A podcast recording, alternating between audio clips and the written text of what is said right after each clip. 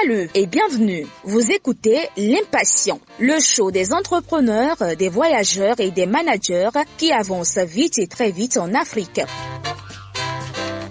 Avancer ne veut pas dire réussir à tous les coups, c'est aussi échouer, mais échouer de l'avant. Ici, nous discutons des échecs et des conseils pratiques qui marchent sur l'argent, la santé, l'entrepreneuriat et l'amour. Vous voulez aller vite et très vite, ici, vous allez savoir comment y arriver.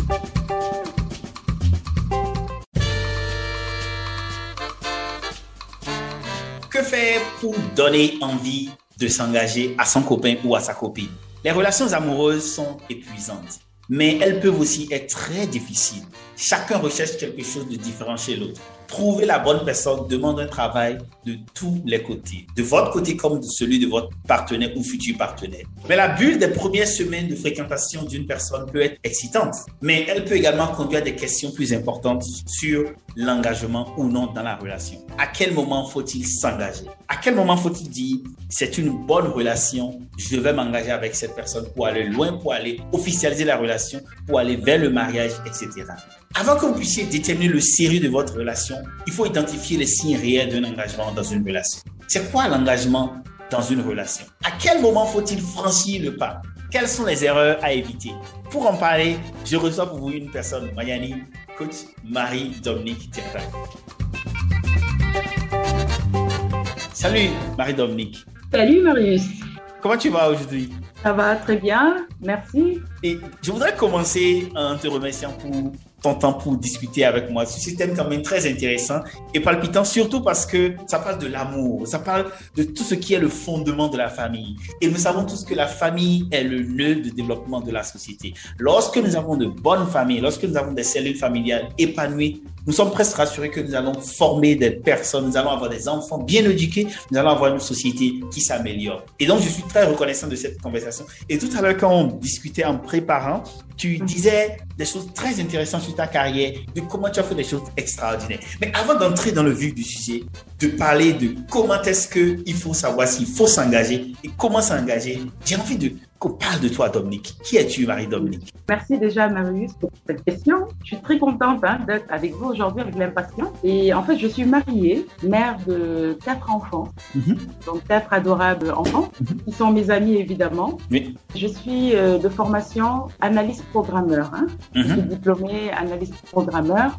Je me suis lancée dans le coaching pour capitaliser euh, mes acquis en entreprise. Voilà.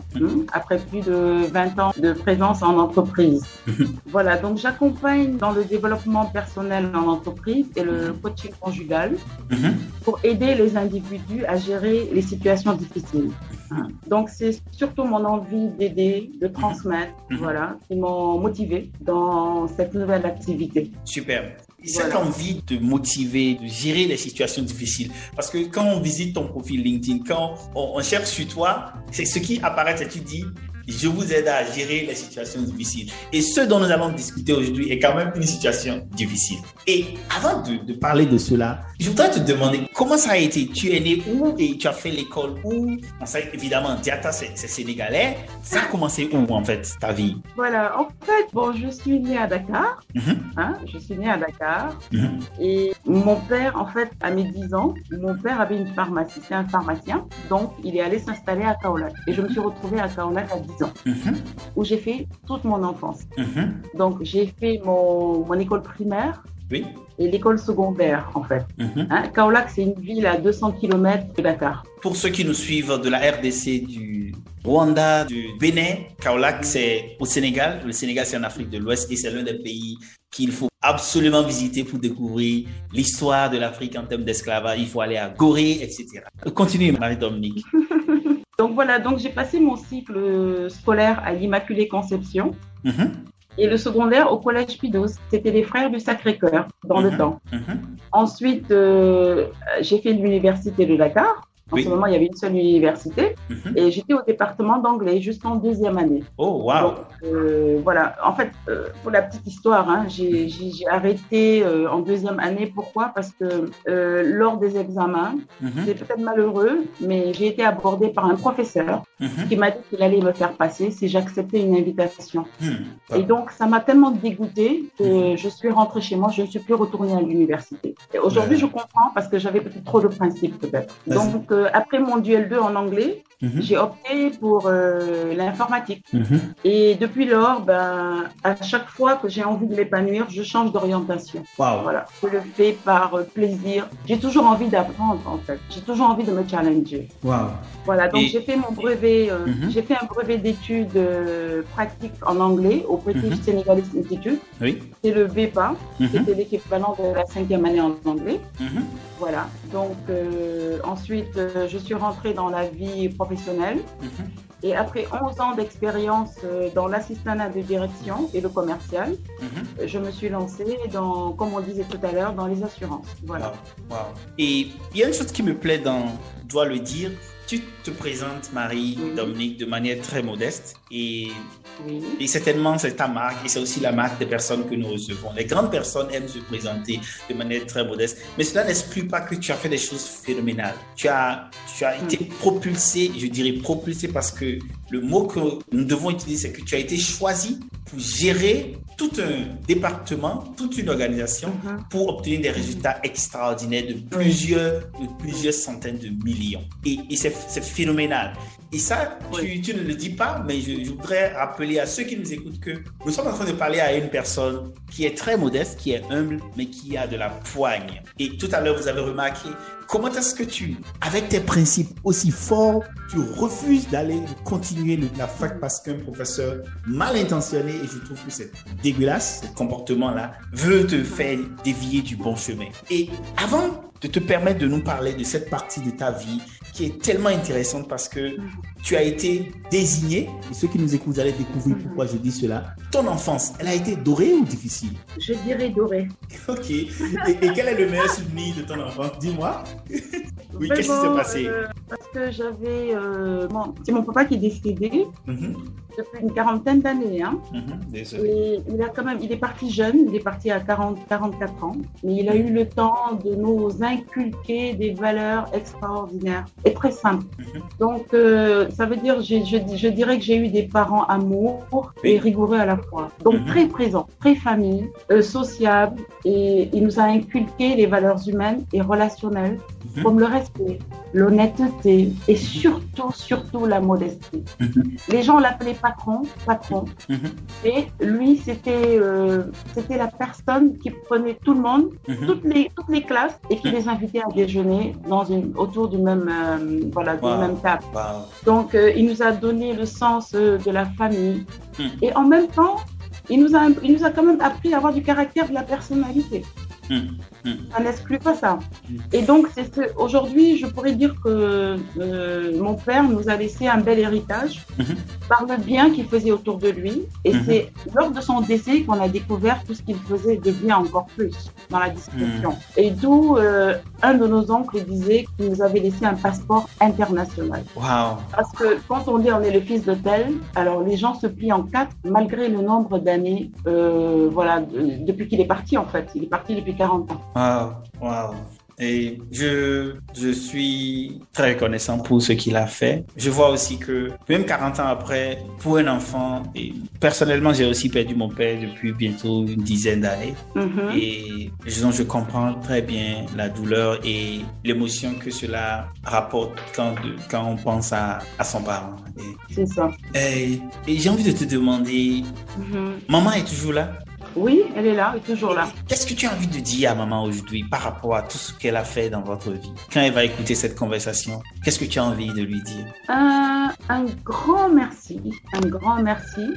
Euh, pourquoi un grand merci? Parce que mm. jusqu'à présent, mm. elle joue ce même rôle. Elle est toujours présente. Mm. Ça veut dire que aujourd'hui, même, tu vois, l'entretien que nous avons aujourd'hui, elle est au courant. Waouh. Et comme euh, elle aussi, c'est une intellectuelle, donc à la mhm. limite, elle donne son grain de sel. Et je me rends compte que quand elle me donne son avis, je corrige. Ça veut dire, alors que c'est pas les mêmes générations, mais je me rends compte que elle aussi, elle a été assistante dans le temps. Donc, il y a toujours, euh, voilà, il y a toujours euh, cette richesse qui est là. Donc, elle me corrige, elle me dit non, écoute, euh, tu aurais pu faire ça, on n'utilise pas ce mot, tu ne dis pas en autre. Donc, je suis toujours étonnée en fait. J'apprends toujours avec. Wow, fantastique. Si j'avais su qu'elle était informée, on aurait fait une conversation à trois.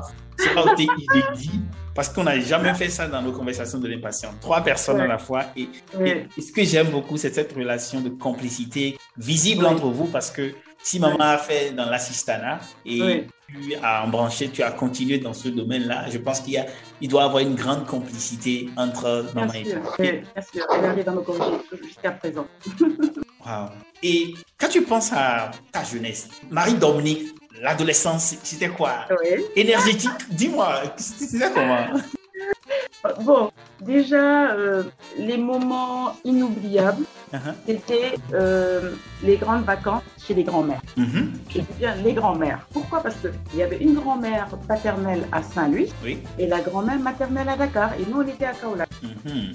Et donc, les deux grands-mères, l'une, la Saint-Louisienne, elle, ses, ses, critères de base, c'était quoi? L'exigence. Elle était très exigeante, mhm. très conservatrice. Mhm. Et la Dakaroise, elle était rigoureuse. Voilà, rigoureuse parce qu'elle, elle était euh, d'origine germano-béninoise. Sa maman était allemande et son papa était béninois. Waouh, tu as grandi vraiment dans une famille internationale. C'est ça. Et, ma grand-mère euh, paternelle, elle est de Bakel, mais euh, née à Saint-Louis, grandie à Saint-Louis. C'est les anciens en fait, Marie-Louise Demba. Mhm. Donc vraiment, ça, c'est des moments euh, inoubliables. En famille toujours. Et puis voilà, on en parle toujours, on en rit toujours. Et voilà. quand tu penses à, tous ces moments-là et comment mhm. cela t'a façonné, et j'ai envie de te pousser un peu dans la vie professionnelle. Tu commences ta mhm. carrière où en fait? J'ai commencé ma carrière ici à Dakar. Et je me rappelle que quand j'ai commencé ma carrière, euh, Marius, si je te dis que j'avais un salaire de 50 000 francs et j'étais la mieux diplômée parce que mon patron Mhm. qui était un métis sénégalais euh, casacé euh, français, mhm. avait le niveau de la douzième. Hmm. La douzième, c'est quoi? C'est la sixième. C'est la sixième. C'est la sixième. Après le CM2, la sixième. Après le CM2. Mhm. Voilà. Et moi, j'étais la moins bien payée et la mieux diplômée. Mais ça a été mon premier job. Mais ça, c'est une injustice. Oui, c'est une injustice. Mais comme je savais ce que je voulais, je venais apprendre. Donc, je savais que ça allait être un tremplin. Mhm. Voilà. Donc, j'y ai fait un an. Et puis après, j'ai changé. Je suis allée dans le commercial, dans une autre entreprise. Il y a une partie de ton expérience professionnelle qui m'a beaucoup inspiré. C'est oui. Quand tu te retrouves dans l'assurance. Comment cela se fait? Déjà, je ne pouvais pas m'imaginer dans l'assurance parce que je n'aimais pas l'assurance. Donc, euh, j'y suis entrée en tant qu'assistante euh, du DG. On peut dire que j'ai été piégée. Hein. Aujourd'hui, je peux le dire. j'y suis entrée en tant qu'assistante. Mhm. Et bon, après deux années de mise en place, de réorganisation, c'est une grande compagnie de la place. Hein. Mhm. Donc, la compagnie m'a confié les services généraux. Mhm. Et comme je suis d'un fort relationnel de nature, donc euh, j'ai eu le temps, toujours comme d'habitude, ça veut dire que je prends toujours le temps de, de, partir de constat, de voir ce qui ne va pas dans ce qu'on m'a confié. Donc, euh, j'ai fait le tour des imprimeurs et finalement, en résultat, en termes de résultats, j'ai fait une baisse de 50%. Waouh, waouh. C'est impressionnant. Donc, la direction générale, mhm. oui, c'est impressionnant, mais en même temps, euh, pourquoi je dis que n'importe qui aurait pu être capable, sauf qu'il faut juste avoir euh, un plan. Mhm. Il faut juste avoir un plan. Évidemment, il y a la connaissance aussi, il y a la compétence, parce que je connaissais le papier. Je me rappelle que quand j'ai pris le poste, les imprimeurs facturaient un bout de papier, un papier en fait à 68 francs. Mhm et à 63 francs, pardon. Et moi, j'ai pu apporter ça à 28 francs. 28 francs La première année. Mais tu es une, tu es une, grosse, tu es une grosse négociatrice. Incroyable. Ou plutôt, c'est eux les paiements. Oui, effectivement, on peut voir ça comme ça aussi. Parce que, parce qu'en fait, c'est ça. Parce que, parce que quand je connaissais les papiers, donc mhm. finalement, on se retrouvait avec une et au prix de, voilà, le, au, prix élevé. Donc moi, ce que j'ai fait, j'ai fait un récap des commandes annuelles et je suis allée négocier un prix de groupe. Voilà. Mhm. Et donc, et donc c'est là qu'ils m'ont confié le pôle banque assurance que j'ai mis en place. Mhm. Là, ça a été vraiment un grand challenge pour moi. Parce qu'il y a eu la mise en place. Euh, pourquoi je dis ça a été un challenge C'est parce que la direction attendait beaucoup, beaucoup, beaucoup de moi. Moi-même, sans savoir que la banque assurance était un pilier de l'assurance dans une compagnie, mhm. parce que en ayant les banques comme clients, on méritait de faire grandiose. Hein. Mhm. Voilà. Et là, on se retrouvait dans la loi des grands nombres Tout à pour fait. avoir un bon chiffre d'affaires. Tout à fait. Voilà. Et donc, c'est ça qui m'a un peu facilité la tâche. Donc, ce que j'ai fait d'abord, j'ai été gérer d'abord les hommes. Ça veut dire que je me suis rapprochée d'abord des partenaires bancaires. Tout à fait. Et déjà, pour voir ce qui n'allait pas de leur côté, mhm. pas seulement mon intérêt, mais je me suis intéressée à eux aussi. et donc, quand j'ai compris en un moment que vraiment il y avait une synergie entre eux et moi, mhm. Et en mettant la mise en place des produits, évidemment, on intéresse tout de suite leur clientèle. Mhm. Mhm. Et ce que je faisais, en fait, c'est que je, j'arrivais à leur faire comprendre que forcément, tous les produits sont les mêmes dans les banques, mais il doit y avoir une différence, et c'est cette différence qu'on doit créer pour hmm. pouvoir euh, voilà, prendre le marché. Et voilà, voilà la démarche que j'ai optée. Bon, avec une petite équipe. Au début, pendant deux bonnes années, j'étais pratiquement seule. Mhm. Et après, on m'a rajouté deux personnes, hein, deux mhm. Et voilà, on a avancé ensemble. Euh, et à chaque fois, on avait un plan, évidemment, toujours euh, sur la base d'un plan d'action. Tout à fait. Où la première année, c'était de corriger d'abord les imperfections ou bien les faiblesses. Mhm. Ensuite, la deuxième année, c'était la mise en place de produits. Et la troisième année, maintenant, c'était d'aller dans les meilleures euh, perspectives, en fait, oser pour créer voilà, des innovations. Wow. Et il y a une chose qui m'impressionne, c'est ton approche méthodique tu te rends compte qu'il n'y a de richesse que d'or. Et donc, ta première tactique, c'est comment est-ce que tu t'assures que les hommes qui sont là se portent mieux? Et je trouve que ton volet relationnel a beaucoup joué dans tes performances. Mais ce qui m'impressionne le plus, c'est que tu n'étais pas du domaine, tu ne connaissais pas en assurance. Comment ça a été? Comment tu as été choisi? Ou, comment comment c'est arrivé? Euh, Je peux dire que la chance quand même que j'ai eue, mhm. j'ai eu un patron qui a flairé, qui a eu l'œil en fait. Mhm. C'est lui qui a été inspiré parce que peut-être qu'il m'aurait pas choisi, j'aurais pas pu savoir que je pouvais dégager ce potentiel. Mhm. Donc quand il m'a choisi, ben, quand je m'engage, je m'engage en fait, Marie. Tu mouilles le maillot. Exactement. D'abord, pour la belle histoire, la petite histoire, le, quand il m'a choisi, j'ai refusé le poste. Hein. Ah j'ai refusé le poste parce que je venais d'être auditée pour les services généraux mhm. et j'avais réussi justement cette audit. Oui. Et je pensais souffler en profitant justement de toutes les mises en place, euh, des outils, euh, des tableaux que j'avais mhm. mis en place pour la gestion des services généraux. Mhm. Et c'est en ce moment-là qu'on m'a proposé le nouveau poste. Donc j'ai dit au patron que vraiment je ne pouvais pas. Ah. Et quand il a insisté, j'ai dit ok, mais je ne suis pas allée au poste le lendemain. On s'est un peu pris la tête parce qu'il m'a appelé pour me dire mais pourquoi, voilà, je, pourquoi je n'allais pas rejoindre le poste? Je lui ai dit parce que voilà, j'avais envie de souffler et qu'il fallait peut-être céder la place à d'autres. Wow. On s'est accroché un peu et puis après, il a, bon, évidemment, comme il était expérimenté, il hmm. m'a dit bon, on se reprend un peu, voilà, on se calme un peu, on te fait confiance, on te confie ce poste, c'est toi qu'on veut. Wow. Et donc, je me suis engagée. Et pourtant, en ce moment, j'avais une proposition. Hein, hmm. dans une autre, euh, j'avais fait, j'avais fait des entretiens pour quitter la, la boîte et aller dans une entreprise euh, nationale. Hein, dans le temps avec un cabinet. Tout à fait. Et j'étais à la troisième phase de la, la sélection, justement. Voilà, des entretiens. Mhm. Et donc, je lui ai dit, j'ai eu la franchise de lui dire, écoutez, je suis sur le départ.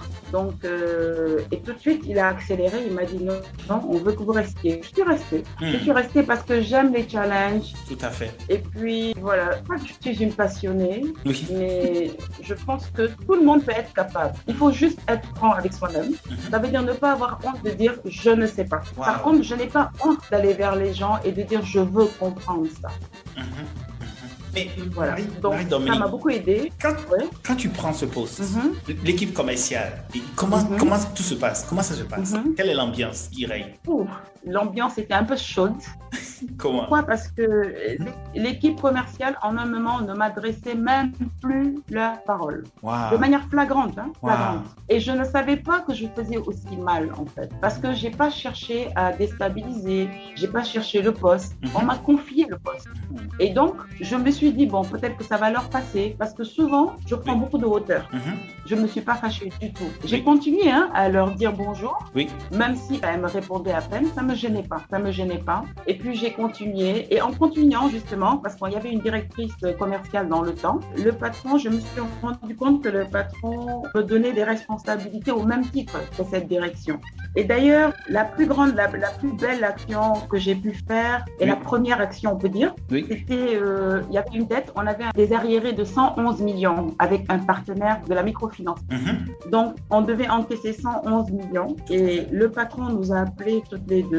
Du coup, il nous a dit, je veux ces 111 millions. Hmm. Donc, moi, tout de suite, je me suis dit, qu'est-ce que je vais faire? Parce que déjà, je suis nouvelle. Comment je vais faire pour récupérer ces 111 millions? Donc, mhm. j'ai commencé à, à, à, En fait, je, je réfléchis beaucoup. Hein. Même dans la nuit, j'écris, hein, Marie. Wow. je réfléchis et je prends un cahier à la tête de mon lit. Et dans la nuit, je me suis mise à noter. J'ai dit, tiens, je vais prendre, je vais faire une stratégie. Je vais approcher déjà ces mhm. partenaires qui nous doivent de l'argent. Tout à fait. Donc, quand je suis allée un matin, je suis, euh, je suis catholique hein, de mhm. religion.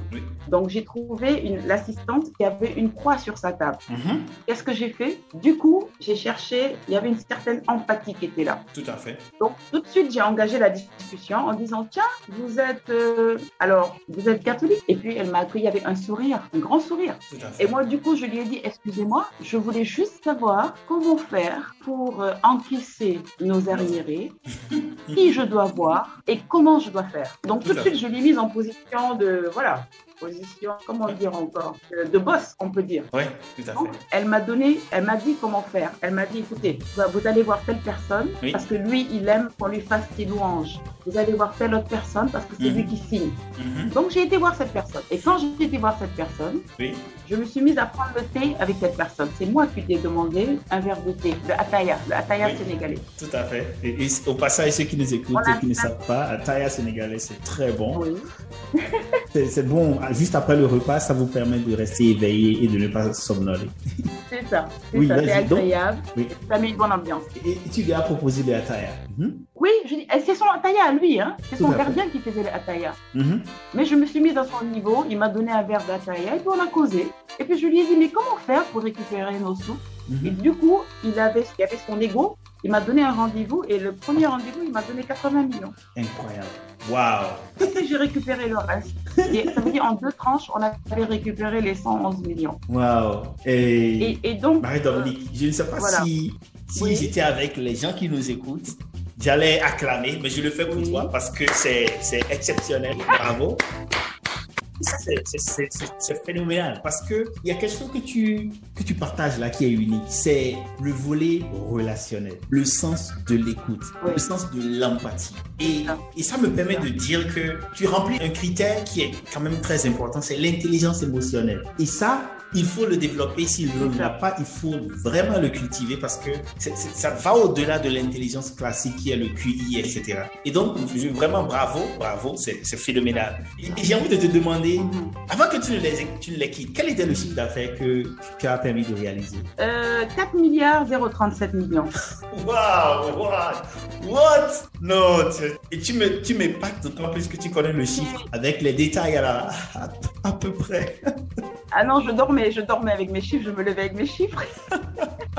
Wow, ah non, ça c'est. Comme je dis, Marius, comme je dis, quand on y va, il faut y aller complètement. Il ne faut pas faire les choses à moitié. Et ça, c'est peut-être une valeur que mon père m'a inculquée, il faut être entière. Et donc, aujourd'hui, ça veut dire que jusqu'à la dernière minute où je quittais la compagnie où j'étais, mhm. j'ai été honnête avec eux jusqu'à la dernière minute. Ça, c'est pas parce qu'ils me l'ont imposé, mais ça, c'est comme ça. C'est tout à fait naturel et obligé. Wow. Et quand je pense à toute cette belle expérience que tu as vécue, je trouve qu'il y a beaucoup de valeurs. Il y a l'honnêteté, il y a la vérité, il y a l'engagement, le sens de l'engagement, c'est-à-dire quand on donne sa parole pour faire quelque chose, il faut le faire très bien. Et ça, ça transparaît. Il y a l'humilité dont tu as parlé, parce que jusqu'à ce que tu décides de prendre du attire avec lui, mhm. jusqu'à ce que tu, tu communiques avec l'assistante qui était là en regardant ce qui est sur sa table, qui était une croix, il y a un volet humain qui est prépondérant dans ta personne. Et je trouve qu'au-delà de ta personne, ceci doit beaucoup inspirer les gens qui nous écoutent. Si vous nous écoutez de la Mauritanie, si vous nous écoutez du Rwanda, de la RDC, de Lomé, il est important que ces valeurs, Marie-Dominique partage, vous puissiez vous en inspirer. C'est phénoménal. Et, j'ai envie de te poser une question qui va te challenger. Quand tu penses à tout ce que tu as accompli, est-ce que tu penses que c'est la chance mm-hmm. ou par le travail que tu as accompli cela? Entre chance et travail, tu euh, dirais quoi? 50-50 Non, non, je dirais travail, mais avec de la grâce. Avec de la grâce. Oui. Donc, le travail. Je dirais travail avec de la grâce. Pourquoi je veux pas le mot chance? Mhm. Parce qu'on dit aide-toi et le ciel t'aidera. Mhm. Et en même temps, on dit que le paresseux aujourd'hui, qu'est-ce qu'il dira? Il dira que le travailleur a de la chance. Mhm. Alors que le travailleur, il sait pertinemment qu'il a travaillé. Mais je ne peux pas omettre la grâce. Parce que c'est mon mode de fonctionnement, en fait. Je me dis que tout est grâce. Et en disant tout est grâce, quand je suis devant une situation, je m'approprie cette situation-là parce que je me dis que tout est grâce. Et je n'ai pas envie de m'arrêter sur cette belle partie de ton expérience de vie parce que c'est riche, c'est mouvementé, c'est beaucoup d'inspiration. Mhm. Il y a une chose que je, je, trouve que je partage avec toi, c'est cet engagement, c'est-à-dire mouiller le maillot jusqu'au bout. C'est-à-dire quand on est dedans, il faut être dedans 100%. Et, je dirais que c'est de la passion, en fait. C'est vraiment... Et, ça va au-delà de l'argent. Ce n'est pas que l'argent, en fait. C'est quelque chose qui vous pousse ah. plus fort que ça. Qu'est-ce que tu en dis? Oui, exactement. C'est pas l'argent, c'est les valeurs. C'est un choix. C'est un choix. Hein. Ça, ça serait pour tout le monde. L'homme choisit. Soit c'est l'argent, soit c'est les valeurs. Mais moi, j'ai choisi les valeurs parce que je sais que ces valeurs m'apporteront l'argent. Mais l'argent ne m'apporte pas nécessairement les valeurs. Hmm, c'est profond de sens. Et, et, et c'est tellement, en fait, c'est tellement fort que j'aime toujours dire que je suis dans ma bulle. Je suis toujours dans ma bulle. Mhm. Je suis tellement dans ma bulle que quand je suis quelque part, il peut se passer des choses graves. Je ne suis pas au courant hein, dans les entreprises. Parce que quand j'arrive, déjà, j'avais un défaut. Hein. J'avais un défaut. Euh, c'est même pas un défaut, c'est peut-être une déformation, pas une mauvaise habitude parce que toutes les fois où je suis passée assistante dans mes, dans mes anciens postes, mhm. j'avais des patrons qui me disaient, puisque vous, vous donnez de, voilà, du maximum, venez à 9h. Même si on commençait à 8h, moi je venais à 9h. Parce que je n'arrêtais pas et ce que j'avais à faire, je le faisais. Même la pause, c'est mes patrons qui m'encourageaient, qui me poussaient à prendre la pause. Mhm. Et donc quand je suis arrivée dans cette dernière compagnie, mhm. malheureusement là-bas c'était 8h. Mais je suis tombée sur parfois des patrons qui ne comprenaient pas et d'autres, les derniers ont compris que c'était plutôt les résultats, c'était mon mode de fonctionnement. Donc moi, ce mode de fonctionnement m'a arrangé parce que je n'étais pas dans les détails. Parce que quand j'arrivais, les gens étaient là à 8 heures, moi j'arrivais à 9 heures et je partais plus tard alors que les gens étaient déjà partis. Tout à fait, tout à fait, tout à fait. Donc quand il y avait des choses, j'appelle ça des détails. Hein. Ça, même dans mes formations, j'ai dit, j'ai dit aux gens d'arrêter de, de, de, de s'attarder dans les détails, dans les faux jugements, dans les, les, polémiques, dans les... Vraiment, c'est... Ça, ça, ça, sur ce plan, je ne perds pas de temps. Je préfère rester dans mon coin, euh, bosser la tête baissée, évidemment, socialement, hein, avec mon équipe. Tout, à fait. Que de passer dans chaque bureau faire des salades. Au début, les gens ne me comprenaient pas. Les gens pensaient que je n'étais pas gentil, que je n'étais pas sociable. Mais après, il y en a qui ont compris parce que je leur ai dit, je peux vous donner une poignée de main alors qu'elle est pleine d'épines. C'est le cœur qui est important. Parce que moi, quand je passais, quand je passais, je, disais juste des saluts, salut, et je passais. Et c'est comme ça que j'aimais tout le monde. En fait, Marius, euh, la base de tout aujourd'hui, après avoir fait une introspection, je me suis rendu compte que j'aime tout le monde en fait. Ah. Et en aimant tout le monde, mhm. j'aime mon partenaire, mhm. j'aime mon client, mhm. j'aime mon concurrent. Voilà. Et j'ai envie, à présent que on a vraiment, on connaît un peu mieux Marie-Dominique et, tout ce que tu as accompli, j'ai envie de te demander si tu dois donner un conseil à un jeune qui nous écoute, une jeune fille qui nous écoute, qui est professionnelle ou qui est en début, qui se pose des questions, qui a envie d'abandonner, qu'est-ce que tu as envie de lui poésie Ben, je dirais à ce jeune, euh, tout est grâce, relève-toi. Et juste un brin de foi pour persévérer et croire en toi. Voilà la clé en fait. juste un brin de foi pour persévérer et croire Juste un brin de foi. On est obligé d'avoir ce brin de foi. Mhm. Parce que c'est ça qui nous fait, qui nous amène, euh, qui nous fait persévérer. Mhm. Parce que si tu ne persévères pas, tu ne peux pas te relever.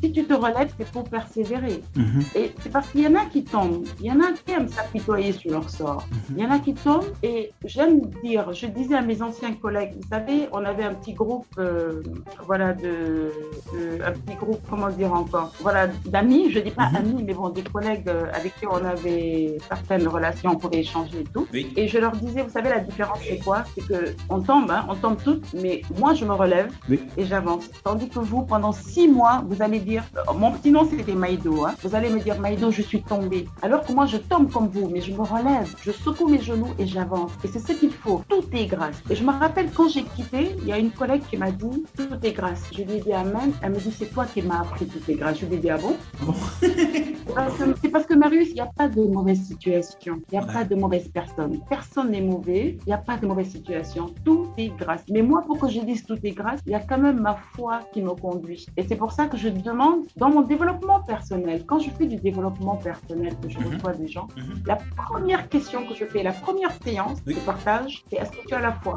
Musulman ou pas, hein, quelle que soit la doctrine, est-ce que tu as la foi? Mhm. Et là, maintenant, on est parti. On, peut décoller. Parce que si tu n'as pas la foi, rien ne peut te motiver. Et c'est ce qui fait qu'on se dénature. Et, et j'ai envie que nous puissions aborder avec cette transition de avoir la détermination, la foi pour continuer, pour avancer, parler du, mhm. de notre thème, l'amour et comment donner envie à son copain ou sa copine de s'engager.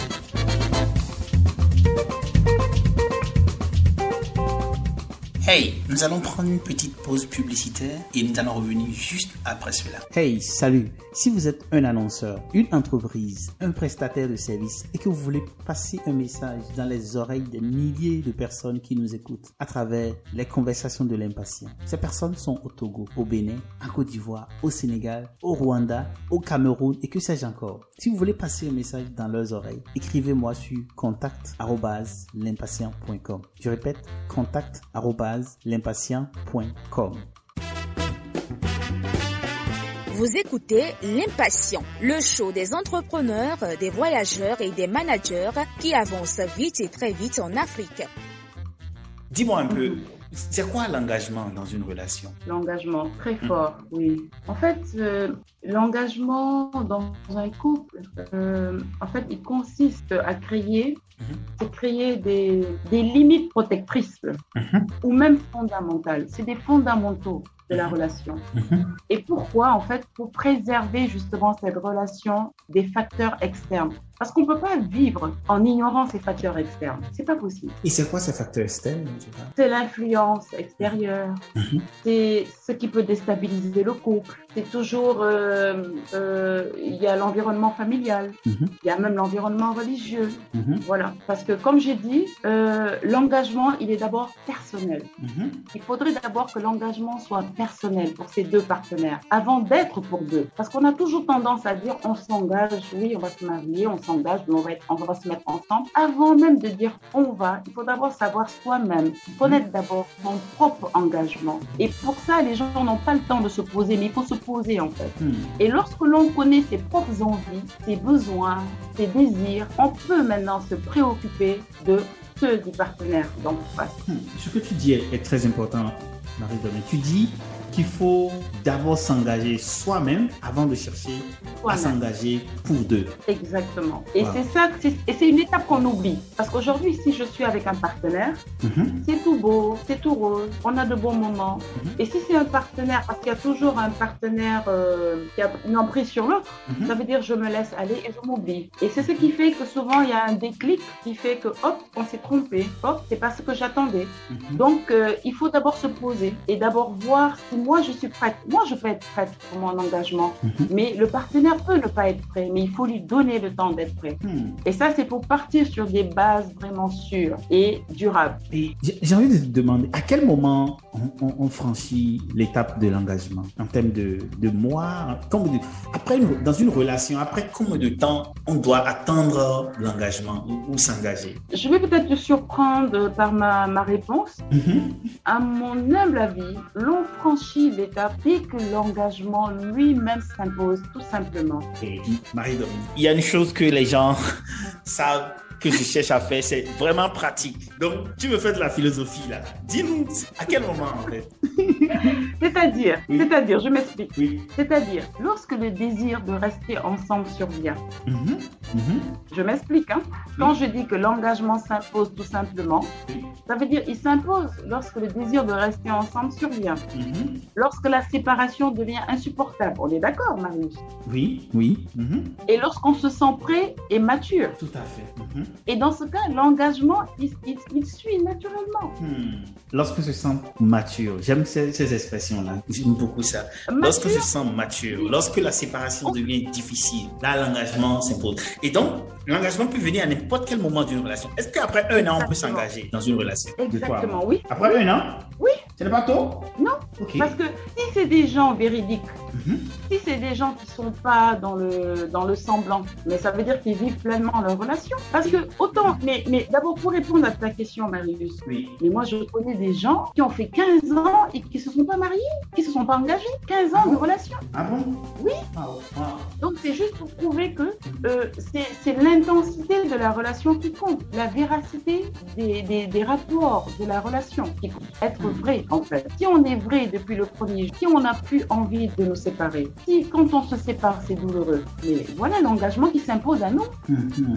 Il n'y a pas de calcul. Le calcul, il intervient dans les moyens de s'engager. Et donc, selon toi, l'intensité de la relation, la véracité des partenaires.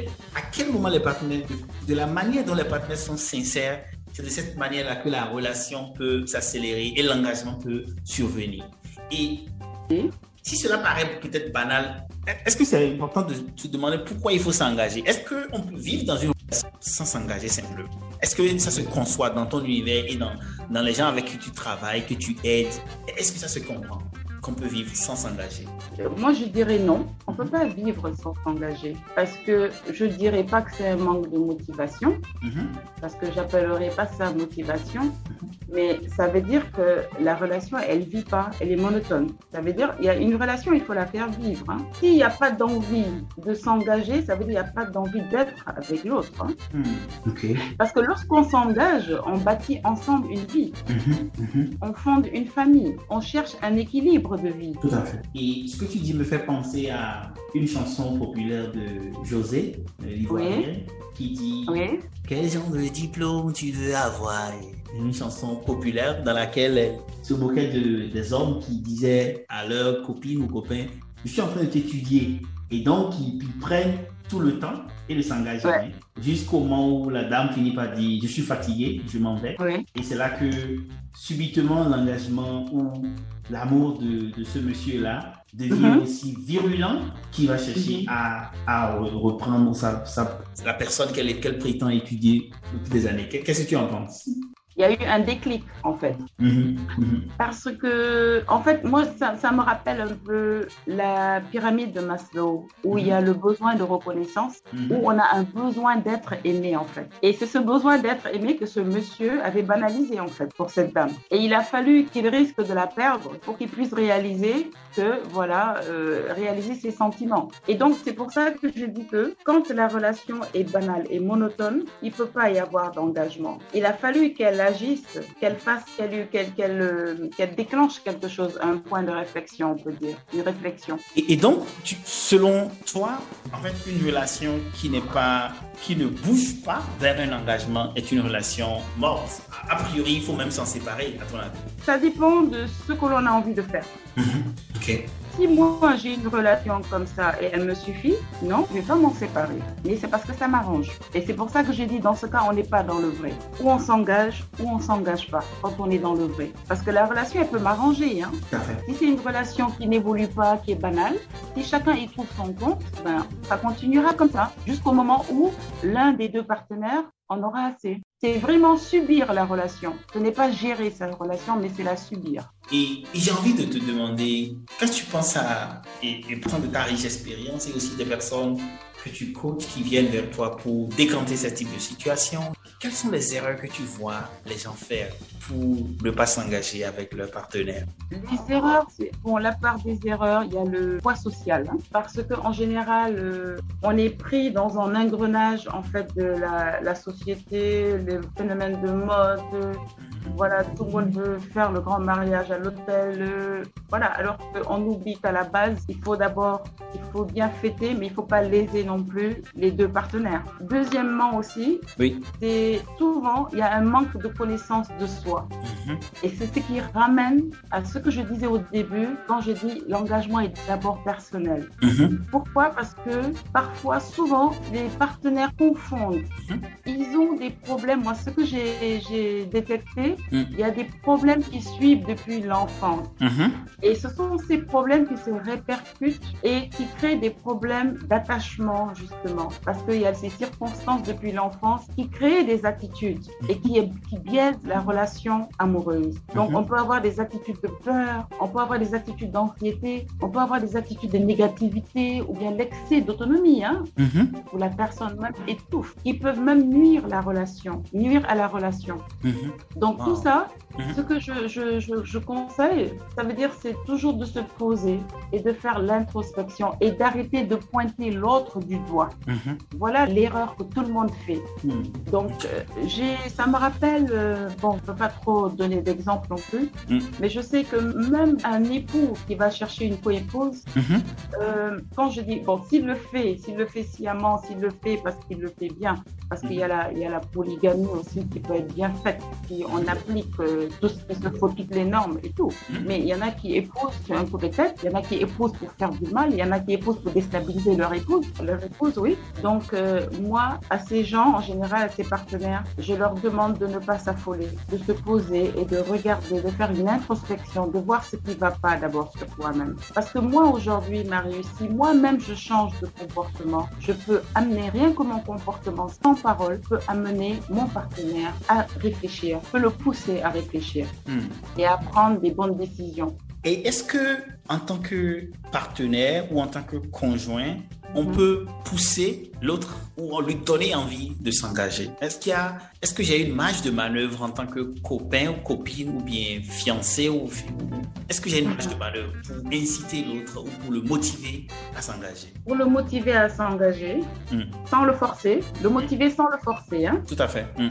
sans le forcer. Moi, je dirais c'est par l'exemplarité. Ça veut dire quand je dis l'exemplarité, il faut avoir un esprit constructif. Si on a un esprit constructif, si on correspond à lui ce qu'il recherche. Parce que dans une relation, on recherche quelque chose. Tout à fait, tout à fait. Donc si on correspond à ce que cette personne recherche, on mhm. ne on lui dira pas épouse-moi, mais ce sont nos attitudes qui parleront. Et comme je dis, pour qu'on soit au même niveau, parce qu'il ne faut pas qu'il y ait un décalage. Parce qu'on peut avoir une relation et moi, si je m'impatiente, je peux gâcher cette relation par impatience. Il faut donner, parce qu'il faut toujours que quelqu'un ait de l'avance sur l'autre. Si tu as de l'avance sur l'autre, mhm. ben laisse-le arriver, laisse ton partenaire arriver et marcher ensemble. Parce que si tu continues à avoir de l'avance, ce partenaire qui se laisse convaincre, tôt ou tard, moi je pense que ça fera effet boomerang. Intéressant. Et c'est pour ça que je dis, et je persiste, je parle d'engagement personnel d'abord, avant d'engagement à deux. Ne pas, ne jamais brûler cette étape qui est primordiale. J'ai pas envie de, d'arrêter la discussion parce que c'est intéressant et tu, tu me fais, je pense que beaucoup aussi qui nous écoutent, tu me fais bien réfléchir, tu, uh-huh. tu, tu poses vraiment de bonnes questions et tu pointes du doigt les vrais problèmes et les vraies uh-huh. sources de solutions. Et je, suis, je suis très content pour, pour ça. Et j'ai envie de te demander si quelqu'un est sur le point de s'engager ou de ne pas s'engager. Qu'est-ce que tu dirais à cette personne-là? Genre, écoute, fais ceci d'abord, ensuite fais ceci et décide-toi après. Oui, je dirais à cette personne d'abord Hmm. De ne pas chercher à dominer déjà le partenaire. Ne pas chercher à dominer le partenaire. Je lui dirais aussi de ne pas envahir son partenaire. Une relation, elle doit respirer. Hein? Mhm. Je lui dirais surtout et surtout de ne pas chercher à combler les carences affectives de l'enfance. Souvent, surtout, et c'est ça, c'est tellement courant chez nous les femmes. Hein? Mhm. C'est l'amour paternel qu'on prend, qu'on dépose, qu'on déporte sur le mari. Mhm. Et après, on veut justement que le mari soit vraiment au modèle du papa. Donc, euh, c'est toujours, euh, voilà, c'est le papa, c'est le mari idéal à l'image du papa. Ça, c'est une erreur justement à ne pas commettre. Mhm. Et je dirais aussi de ne jamais cacher son naturel pour plaire davantage ou pour conquérir le cœur du partenaire. Il faut être naturel. Mhm. Mhm. Donc ça, c'est vraiment des conseils euh, basiques, mais qui sont fondamentaux dans la Ouais. relation. Ouais. Parce que si tu regardes bien une relation joyeuse, Mhm. une relation amicale, parce que l'idéal, c'est d'être ami avec son époux, avec son, son conjoint. Mais c'est parce qu'ils sont naturels. Ils sont tellement naturels, mais même quand ils se disent des vérités, ils en rient. Mhm. Ils en rigolent eux-mêmes. Alors qu'ils se construisent sans s'en rendre compte. profond et c'est très, c'est très enrichissant, Marie-Dominique. Et j'ai envie de, de nous conduire vers la fin de cette conversation. Mais avant, si quelqu'un Oui. veut bénéficier de tes services, si quelqu'un veut contacter Marie-Dominique pour, pour l'aider à, à décanter cette situation, à penser posément sa relation et à, à trouver les bonnes réponses, quelles sont tes coordonnées? Comment on fait pour te contacter, Marie-Dominique? Oui, voilà. Donc, je suis joignable, Mhm. que ce soit sur le téléphone normal ou WhatsApp, Mhm. au 00221 77 833 14 10. 00221 77 77. 833 833 14 10. 14 10. Et, et par Voilà. email, tu as un email Et par email, vision plus Sénégal Mhm. at gmail.com. Vision plus Sénégal at gmail.com. Le plus, c'est P-L-U-S, c'est bien ça? Oui, oui, en, tout en lettres. P-L-U-S et Sénégal, un, un deuxième S. Tout à fait. Voilà, et je suis sur LinkedIn aussi. Et bon, il y a, j'ai mon site web, mais qui est en phase euh, de finalisation. Tout à fait. Ok, super. Avant de te laisser partir, Marie-Dominique, je voudrais une fois encore te dire merci pour cette belle discussion. Et je voudrais te demander, quel est ton repas préféré Oh là là Mon carburant. Marius, je dirais quel est. Je poserai la question autrement. Quel est ton carburant de Quel la est ton carburant la C'est mon cher petit déjeuner. Ton petit déjeuner. Et Ah oui. il, est, il est comment souvent? Oh, il n'est pas riche, hein. Ça peut être même un paquet de biscuits de 50 francs. Waouh L'essentiel, j'ai mon lait liquide et Mhm. j'ai mon café avec un peu de chocolat dedans. Et tu es parti. Waouh Et c'est tellement vrai que quand j'arrivais en entreprise, quand Mhm. on me regardait, on me disait Ouh là là, elle n'a pas pris son, son petit déjeuner. Et je peux vivre du petit déjeuner. Hein. Je peux le prendre au dîner, je peux le prendre au, au déjeuner. Ouais. Voilà. Quelle est ta phrase ou ta citation préférée? Tout est grâce. Tout est grâce. Ça, je pouvais l'imaginer. Tout est grâce. C'est- Ok. sais, même cette interview est grâce. Tout est Wow. grâce. Et tu écoutes de la musique, Marie-Dominique Euh, oui. Et quelle est ta musique préférée La musique antillaise au rythme de Kassav. Waouh Au rythme Voilà. de Kassav. Ouais, Wow, au rythme wow, de Kassav. wow. Vraiment qui fait encore, qui fait encore vibrer hein, nos enfants et des générations encore. On le voit. Waouh, waouh. Ça, c'est intéressant, Kassav. Ça, c'est Voilà. vraiment un bon groupe. Avec Voilà. Jocelyne, Bewa. C'est ça. Et quand tu es énervé ou ennuyé, tu fais quoi? Quand je suis énervée, Oui. j'écris. Tu écris. Ok. Waouh. J'ai 10 000 cahiers et je dis que j'écris beaucoup. Hein, à la tête de mon lit, j'ai ma petite torche et j'écris. Donc j'écris pour gérer mes émotions. Mhm, mhm, Et c'est tellement vrai mhm. parce que quand je relis, quand je me relis, parfois je me sens ridicule. Oui, quand je, parce que je me rends compte qu'en écrivant, je Oui. dénonce, mais je sais pas à qui je dénonce en fait. Waouh, waouh. Et après, je me relis Oui. Et après, j'efface, je déchire et je me dis que c'est, voilà, j'aurais pas dû m'énerver en fait. Il n'y a pas de quoi s'énerver, voilà. Ah, intéressant. J'aime bien cette manière de, de gérer les émotions, là, d'écrire. C'est ça. Wow, wow. Cool. Et mais quel est ton mot de fin si on doit mettre un thème à cette conversation maintenant? Quel est ton mot de fin? Déjà, un grand merci à Marius Chabi non, c'est toi le grand merci. Ah non, non, merci, vraiment euh, un grand merci parce que déjà, je vois déjà là où tu me, tu vois, tu m'orientes parce que je sens aussi, tu parles de moi, mais moi je vois déjà le potentiel qui est en toi. ok. Merci beaucoup. J'espère que cet échange aura permis justement de pousser à la réflexion des relations qui sont atteintes et mhm. déstabilisées et qui cherchent à s'engager. Hein. Donc j'invite ces gens à, à d'abord toujours faire une introspection pour mesurer leur niveau personnel d'engagement. Hein. De ne pas penser que c'est une perte de temps. Mhm, mhm. Voilà. Et ensuite, j'accompagnerai avec grand plaisir ceux qui souhaitent trouver des solutions réparatrices hein, pour sauver leur relation et aboutir à une, heureuse issue. Voilà. Je leur lance un appel car euh, ben, tant qu'il y a la vie, il y a de l'espoir. Merci beaucoup. Merci beaucoup, Marie-Dominique. Et si vous nous avez écouté de la RDC, du Bénin, du Sénégal, de Kaolac, de Kédougou, je vous souhaite euh, une excellente journée où que vous soyez. Et je voudrais répéter pour finir cette conversation comme Marie-Dominique, tout est grâce et portez-vous bien. Merci, Amen. Merci, Marius. Merci beaucoup.